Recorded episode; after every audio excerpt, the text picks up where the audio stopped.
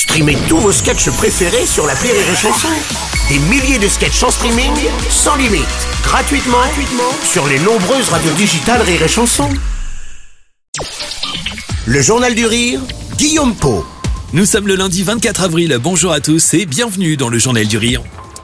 Ce soir, le théâtre de Paris accueille la 34e édition des Molières. La cérémonie présentée par Alexis Michalik sera à vivre en direct sur France 3 à partir de 21h10.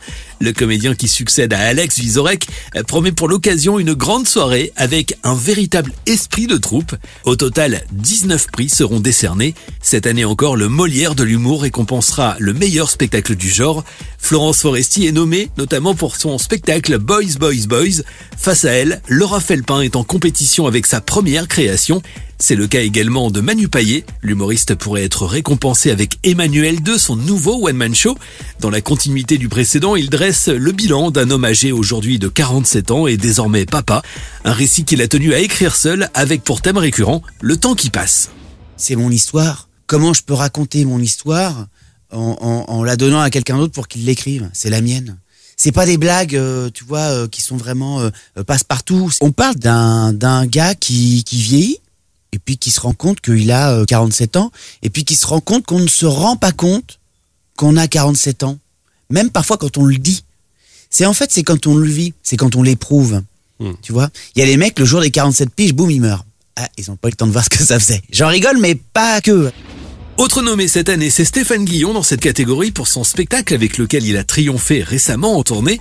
L'humoriste revenait sur l'actu chargée de ces derniers mois, la réforme des retraites, mais aussi la guerre en Ukraine ou encore les absurdités de notre société et de nos politiques. Connu pour son humour noir et cinglant, Stéphane Guillon s'était pourtant entraîné pendant le confinement à devenir gentil. Il m'a filé des exercices de gentillesse. Tu commences par des trucs tout simples, hein, euh, basiques. Tu, tu répètes, quoi, comme une méthode à 6000. Bruno Le Maire a du charisme. Jean-Luc Reichmann est un grand acteur. Franck Riester manque à la culture. Xavier Bertrand va sauver la France. Cyril Hanouna me rend intelligent. Le Molière de l'humour sera attribué ce soir donc au théâtre de Paris. À noter également la nomination de Sébastien Castro pour le Molière du comédien dans un spectacle de théâtre privé et celui de la meilleure comédie. Sa pièce Une idée géniale est l'un des plus grands succès de cette saison théâtrale.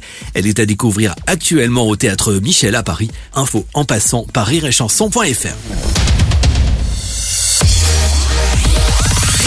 Chanson.